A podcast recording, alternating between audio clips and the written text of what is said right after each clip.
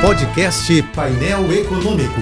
Entrevistas, informações relevantes e curiosidades de economia e política com Alex Campos.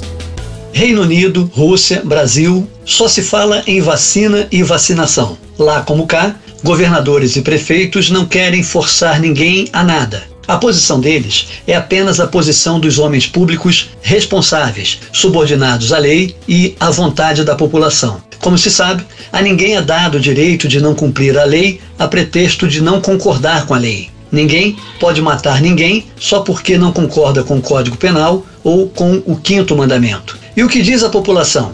Segundo pesquisa do Datafolha, ela diz o seguinte: cerca de 75% dos brasileiros pretendem tomar a vacina assim que as doses estiverem disponíveis. No Rio, os que querem se vacinar logo são 77%. Em São Paulo, eles aumentam para 79%. E em Belo Horizonte, sobem ainda mais para 81%. Esses números são parecidos com números dos Estados Unidos, Europa e Ásia, comprovando que quase todo mundo consegue entender o óbvio. Havendo uma vacina cientificamente testada e aprovada pelos órgãos e autoridades competentes, ela pode e deve ser disponibilizada para imunização em massa, como manda a lei. Deixo claro que eu não faço juízo ou julgamento sobre a obrigatoriedade da vacinação.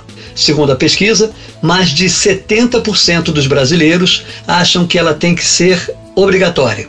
No meu modesto entendimento, a vacina e a vacinação são conquistas civilizatórias, conquistas da humanidade, conquistas como a descoberta do fogo ou a invenção da roda. Enfim, conquistas de quem, apesar de tudo, celebra a vida. Mas, por uma questão de piedade e misericórdia, também entendo e respeito aqueles que preferem a morte. Eu sou Alex Campos, bom dia e boa sorte. Este e outros colunistas você ouve também em nossos podcasts. Acesse o site da JBFM ou as principais plataformas digitais e escute a hora que quiser, onde estiver. Podcasts JBFM. Informação a toda hora.